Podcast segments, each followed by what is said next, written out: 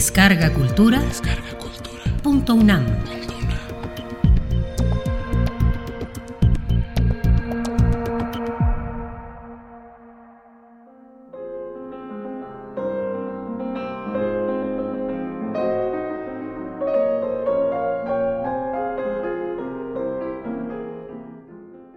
Sur l'inconstance de nos actions, Michel de Montaigne.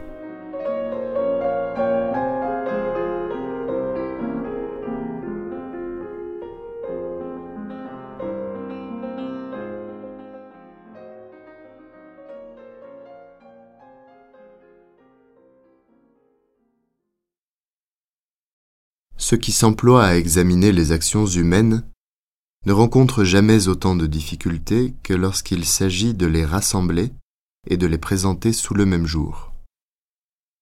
C'est qu'elles se contredisent de telle façon qu'il semble impossible qu'elles fassent partie du même fond.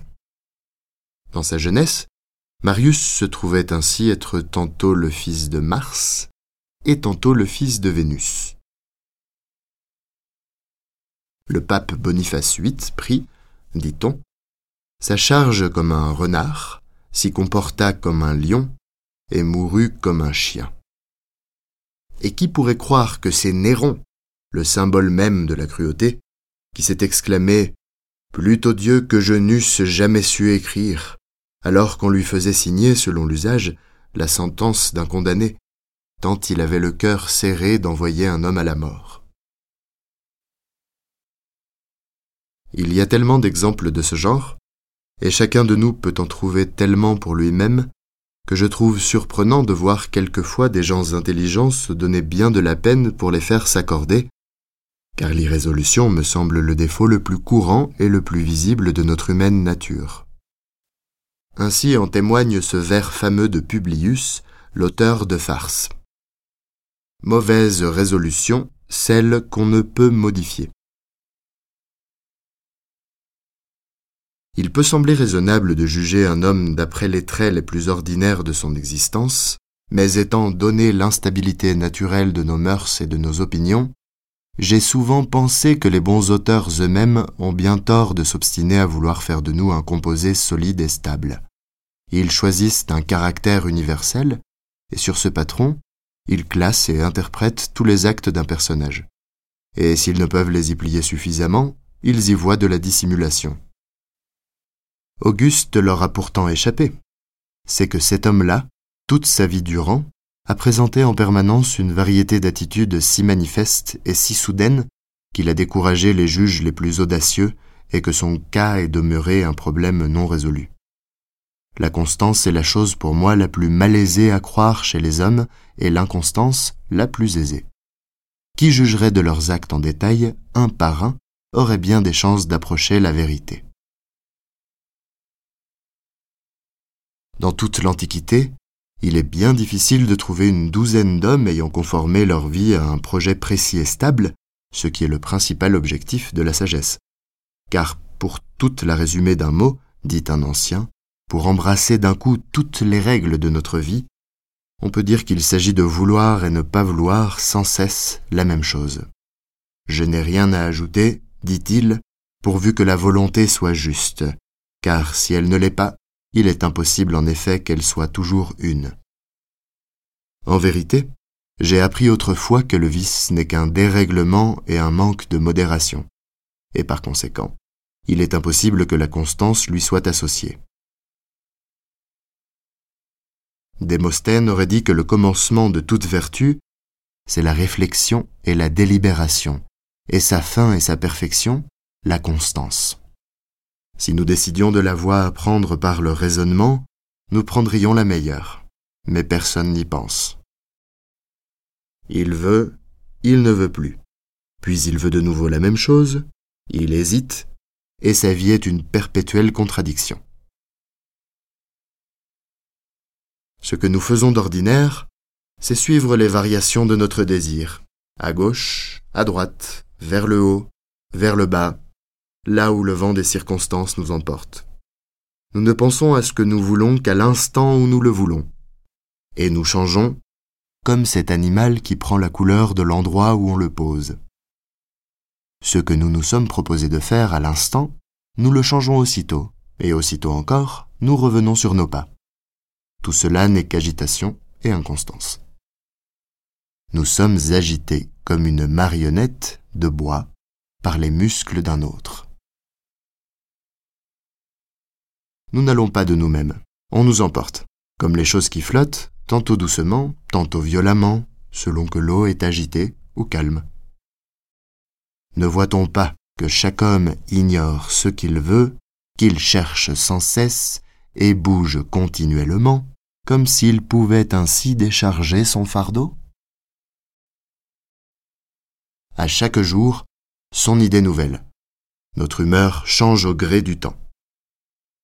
Les pensées des hommes ressemblent à ces rayons changeants dont Jupiter a fécondé la Terre lui-même. Nous flottons entre diverses opinions. Nous ne voulons rien librement, rien absolument, rien constamment. Celui qui saurait édicter et s'imposer mentalement des lois et une organisation claire ferait montre toujours et partout d'une conduite égale à elle-même, grâce à un ordre et une relation adéquate entre ses principes et les choses réelles. Empédocle avait remarqué, au contraire, chez les gens d'Agrigente, cette incohérence. Ils s'abandonnaient aux délices de la vie comme s'ils devaient mourir le lendemain, et bâtissaient pourtant comme s'ils ne devaient jamais mourir. On expliquerait facilement la vie d'un homme ainsi réglé. Comme on le voit pour Caton d'Utique, qui a frappé une seule touche du clavier, a tout frappé. Voilà une harmonie de sons bien accordée et qu'on ne peut nier.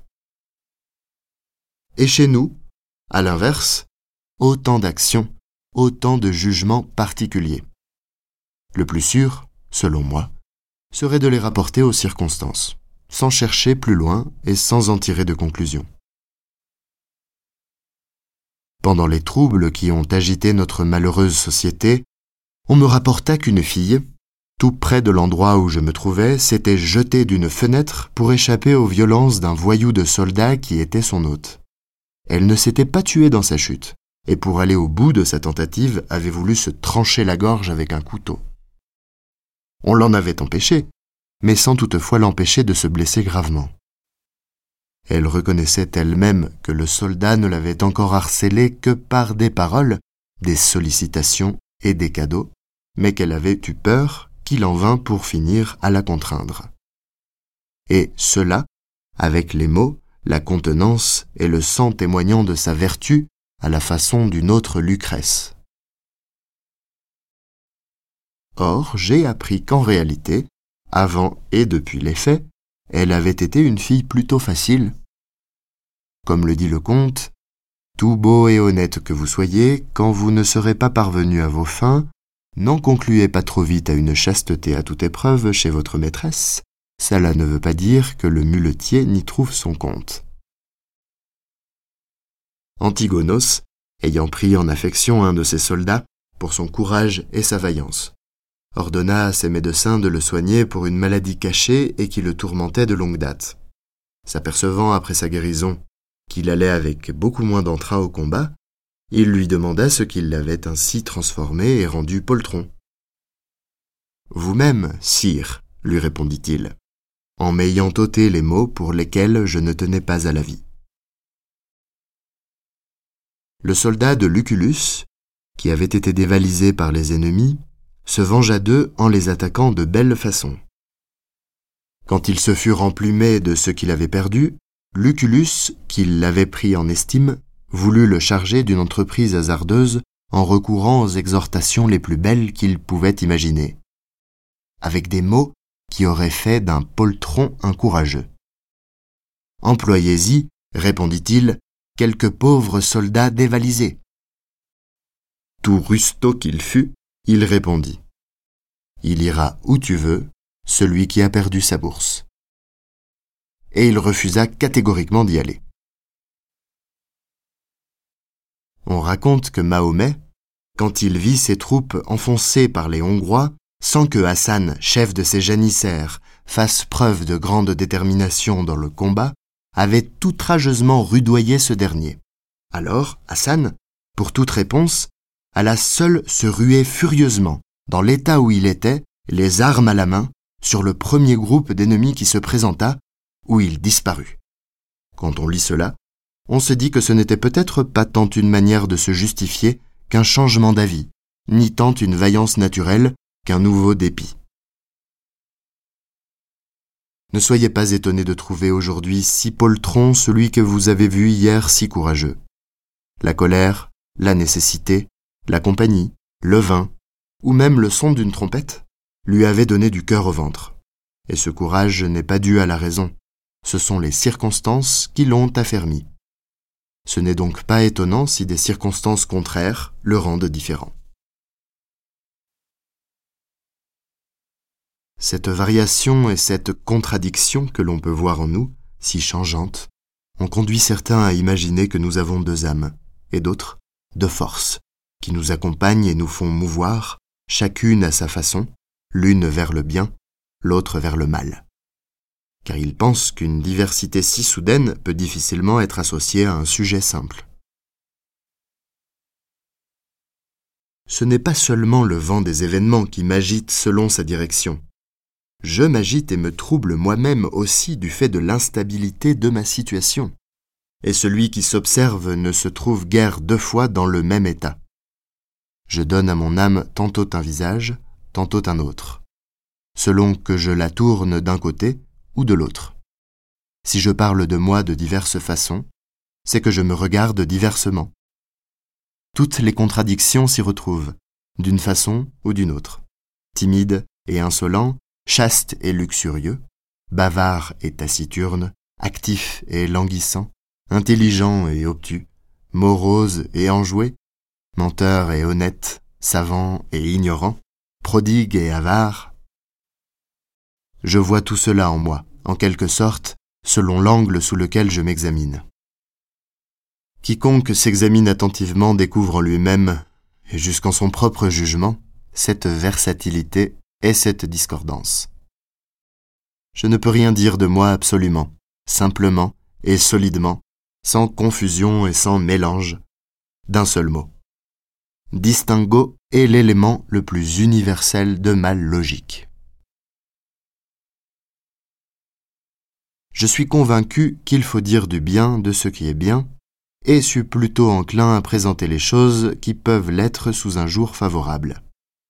La bizarrerie de notre condition fait que nous sommes souvent poussés par le vice lui-même à faire ce qui serait un bien, si bien faire ne se définissait que par la seule intention. Car d'un acte courageux, on ne doit pas conclure que son auteur est vaillant. Celui qui le serait vraiment le serait toujours et en toutes circonstances.